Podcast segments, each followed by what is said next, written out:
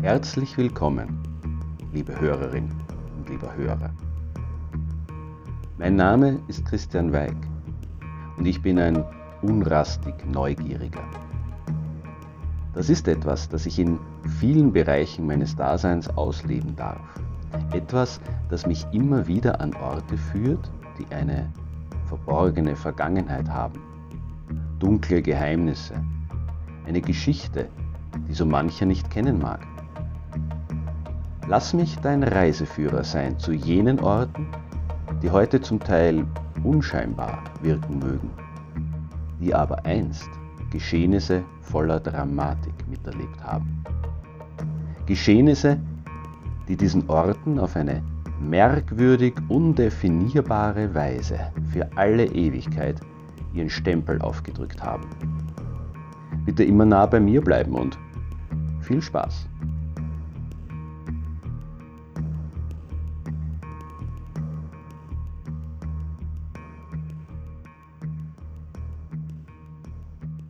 London, Stadtteil Whitechapel, 1888.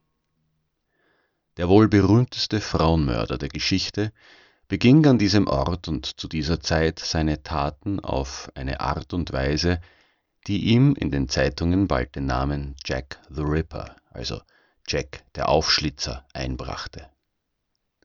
Seine Opfer zählten zu den Damen des horizontalen Gewerbes.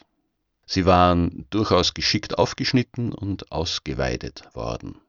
Manche Organe fehlten, andere wurden außerhalb des Körpers am Tatort gefunden.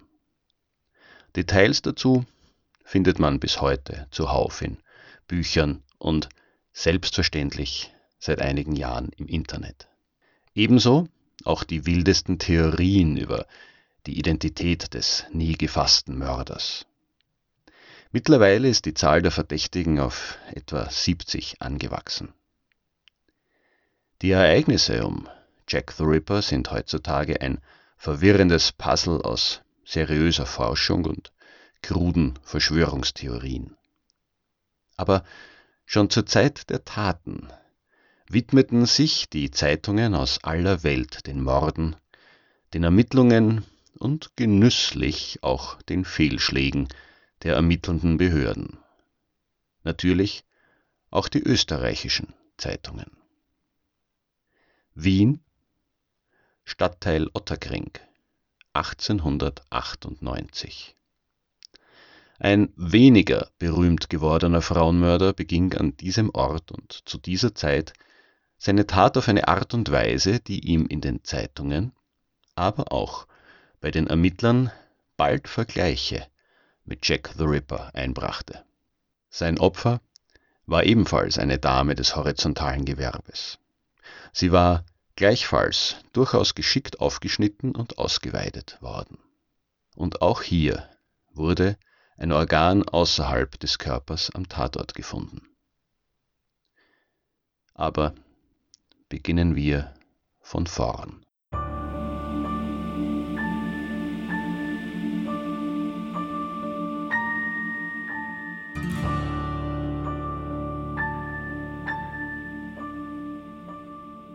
1898 war Wien eine Stadt im Aufbruch. Innerhalb von nur 50 Jahren war die Bevölkerungszahl der Hauptstadt des Habsburgerreiches auf das Dreifache angewachsen. Die Wohnsituation der Menschen war teilweise prekär. In den meisten Außenbezirken gab es Armenviertel, während an der Ringstraße nach wie vor und schon seit Jahrzehnten prächtige Repräsentationsbauten errichtet wurden. Auch Otterkring, der heutige 16. Gemeindebezirk, gehörte damals erst seit sechs Jahren zu Wien und galt als typische Arbeitergegend. Die Lebenssituation der Menschen war so bedrückend, dass es Anfang des 20. Jahrhunderts dort sogar zu massiven Unruhen kam, die erst durch Einsatz der K&K-Armee und mehreren Todesopfern unterdrückt werden konnten. Doch ich schweife ab. Zu dieser Zeit also lebte in Otterkring eine gewisse Franziska Hofer. Sie bewohnte in einem damals bereits älteren Haus mit engen Wohnungen ein kleines Kabinett, ausgestattet lediglich mit einem gusseisernen Ofen, einem Waschtisch und einem Sofa. Dort kam sie auch ihrem Beruf als Prostituierte nach. Einem Beruf, der sie schon zuvor in Schwierigkeiten gebracht hatte. Letzten Endes sogar in tödliche. So berichtete das illustrierte Wiener Extrablatt am 27.12.1898 unter der Schlagzeile Der Aufschlitzer von Wien folgendes. Ein scheußlicher Mord wurde heute morgens in Otterkring entdeckt. Das Verbrechen erinnert in der Art der Ausführung an die Taten des Londoner Frauenmörders Jack des Aufschlitzers.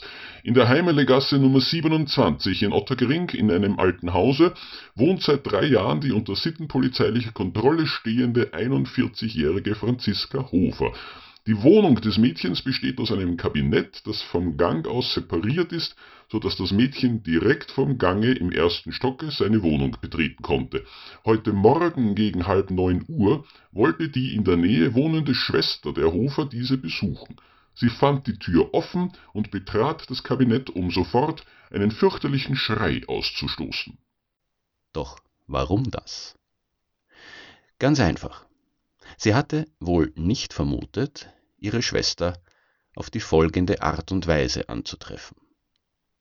Franziska Hofer lag vollkommen nackt auf ihrem Sofa, die Beine gestreckt und gespreizt, so dass das linke keinen Platz mehr auf der schmalen Liegefläche fand. Die Hände waren in die Hüften gestützt.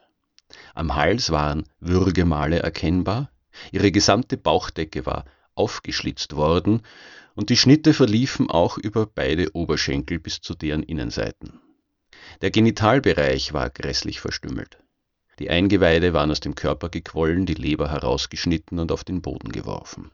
Unmengen von Blut bedeckten das Sofa und den Boden. Der Abdruck einer blutigen Hand war auf einem der Pölster zu erkennen, ja, sogar in der Waschschüssel fand sich Blut. Die Polizei entdeckte später auch noch blutige Fußspuren auf dem Gang. Abgesehen davon fand sich am Tatort ein weißer Knopf von einer Männerunterhose. Es fehlten einige mehr oder minder wertlose Gegenstände. Eine Bluse, zwei Paar Schuhe, ein paar Ohrringe, eine lederne Geldbörse, zwei Bilder und der Wohnungsschlüssel. Doch was war geschehen?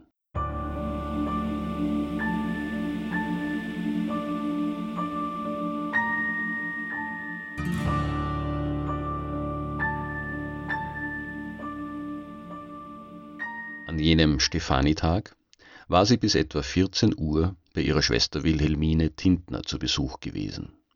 Da Franziska Hofer am Tag darauf eine Verhandlung beim Bezirksgericht gehabt hätte, wollte sie sich einen Schal borgen, um zu diesem Termin besser gekleidet erscheinen zu können. Es war ihr wichtig, einen guten Eindruck zu machen. Ging es in der Verhandlung doch um eine Anzeige gegen sie wegen nächtlichen Ansprechens männlicher Personen. Wilhelmine Tintner versprach, ihr diesen am nächsten Morgen rechtzeitig vor der Gerichtsverhandlung vorbeizubringen. Als Franziska Hofer aufbrach, bemerkte sie beiläufig, dass sie den restlichen Tag ruhig zu Hause verbringen und stricken wolle. Um circa 20.30 Uhr verließ sie allerdings noch einmal ihre Kammer, um sich etwas zu essen zu besorgen, kehrte aber schon wenige Minuten später in Begleitung eines Mannes zurück. Die Nachbarn der Frau gaben an, diesen schon von einem früheren Besuch zu kennen.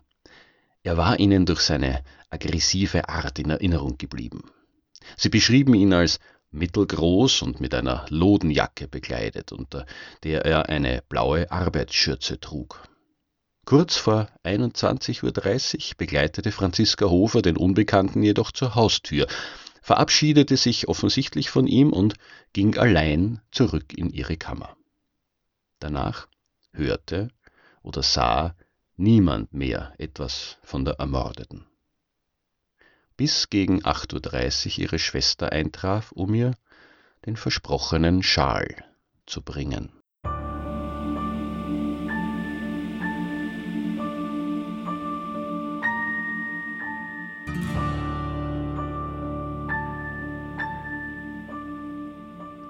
Aufklärung des Falles entwickelte sich aber nicht sehr erfolgreich, obwohl bereits einen Tag nach dem Mord um 1 Uhr nachts der Schlossergehilfe Karl Hendrich auf der Polizeiinspektion Otterkring aufgeregt meldete, er habe in der Waisenhausgasse im 9. Bezirk eine Person gesehen, auf die die Beschreibung des Mannes mit der Lodenjacke und der Schürze passe.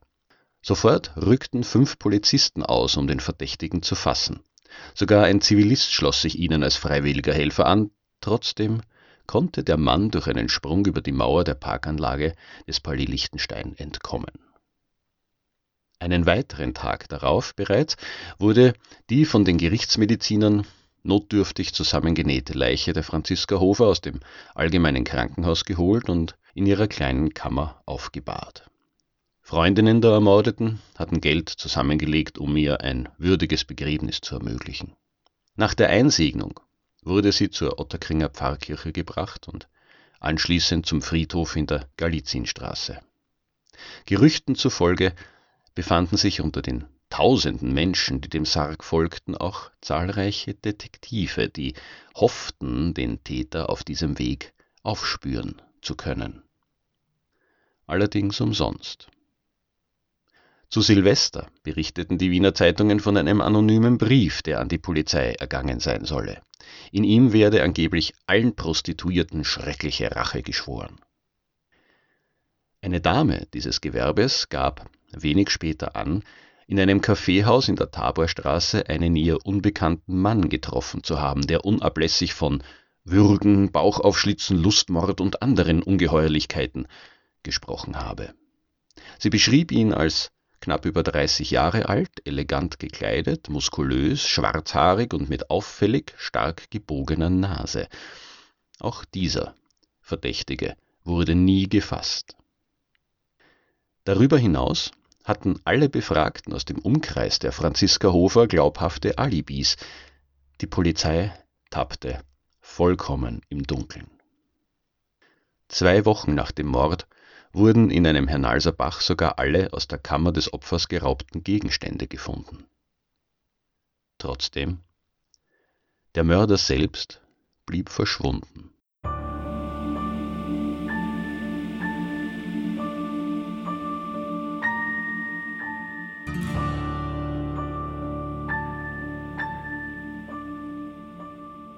Wie auch beim Londoner Ripper überschlugen sich die Mutmaßungen und so manche berufene, aber auch weniger berufene Personen gaben ihre Meinung darüber zum Besten, wer hinter dem bestialischen Verbrechen stecken könnte. Aufgrund des durchaus professionell wirkenden Vorgehens beim Aufschneiden und Ausweiden des Körpers vermutete man sehr bald einen Fleischhauer oder einen Chirurgen hinter der Tat. Genauso wurde aber auch gemunkelt, ein eventueller Zuhälter hätte sich an Franziska Hofer ausgetobt. Weiters wurde die Theorie geäußert, ein von Dirnen infizierter Geschlechtskranker hätte an einer Vertreterin dieser Zunft Rache nehmen wollen. Oder war es doch ein Nachahmungstäter, ein bisher stiller Bewunderer des Londoner Dirnenmörders gewesen? Als fantasievollste Variante mag jene gelten, dass Jack the Ripper selbst hinter dem Mord an Franziska Hofer steckte, er also zur Abwechslung einen kleinen Abstecher nach Wien gemacht hätte. Äh, man verzeihe mir das geschmacklose Wortspiel. Wie auch immer, der Mord wurde bis heute nicht aufgeklärt, der Täter nie zur Rechenschaft gezogen und auch ein anderes Verbrechen konnte nicht gesühnt werden. Äh, welches? Naja, jenes, für das Franziska Hofer am 27.12.1898 vor Gericht zu erscheinen hatte. Zur Erinnerung, sie wollte sich dafür von ihrer Schwester einen schönen Schal leihen, um vertrauenswürdiger zu wirken. Der Prozess gegen sie wegen Übertretung des Paragraph 5 des Vagabundagegesetzes wurde pünktlich um 10 Uhr eröffnet. Da die Angeklagte nicht erschienen war und sich auch nicht entschuldigt hatte, wurde ihr dies als Geständnis ausgelegt und Franziska Hofer in Abwesenheit zu drei Tagen strengen Arrestes verurteilt. Auch diesen trat sie nicht an. Der Grund liegt auf der Hand.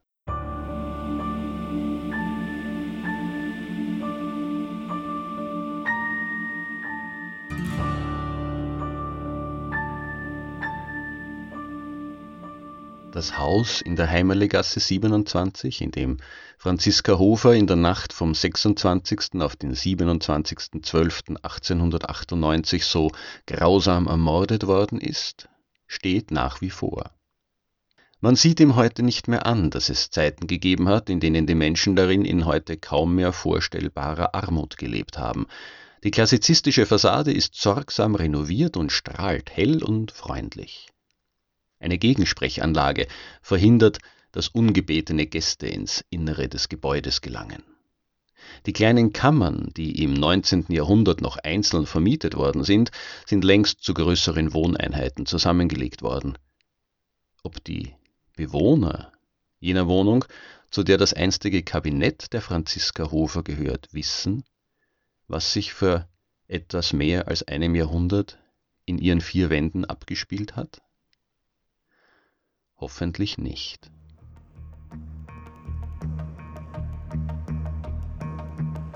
So, liebe Hörerin und lieber Hörer, ich hoffe, du hast etwas Neues erfahren oder vielleicht sogar Lust darauf bekommen, den Schauplatz der heutigen Podcast-Folge zu besuchen.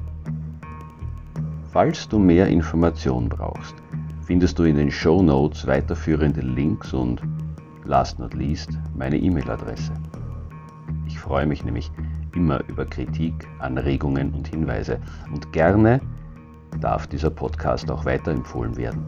Ich denke, es gibt viele neugierige Menschen da draußen, die sich auch an die dunkleren Orte unseres schönen Österreichs wagen. Ich empfehle mich.